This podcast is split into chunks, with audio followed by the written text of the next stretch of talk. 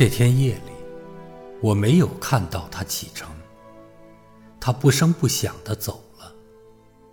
当我终于赶上他的时候，他坚定地快步走着。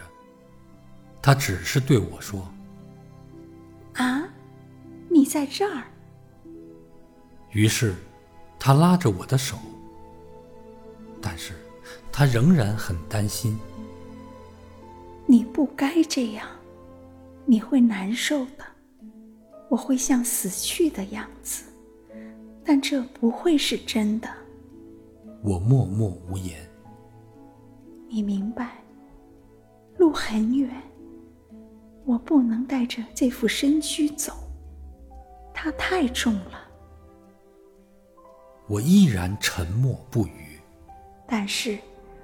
这就好像剥落的旧树皮一样，旧书皮，并没有什么可悲的。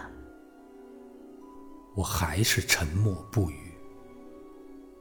他有些泄气了，但是他又振作起来。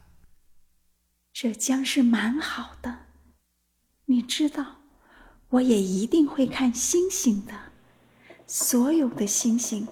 都将是带了有生锈的露露的井，所有的星星都会倒水给我喝。我还是沉默不语。这时，他也沉默了，因为他在哭。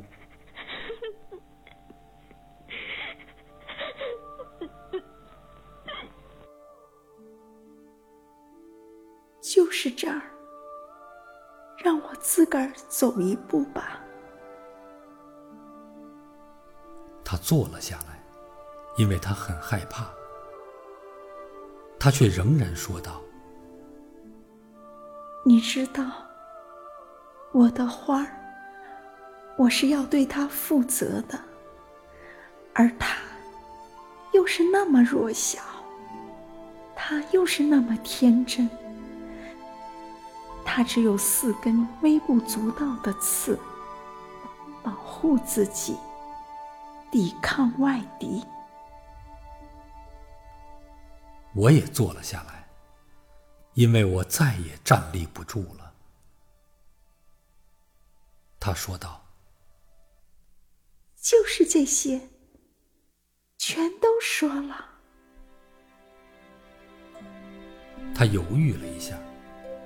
然后站起来，他迈出了一步，而我却动弹不得。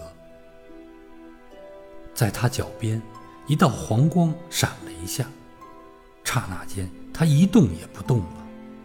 他没有叫喊，他缓缓的像一棵树一样倒在地上。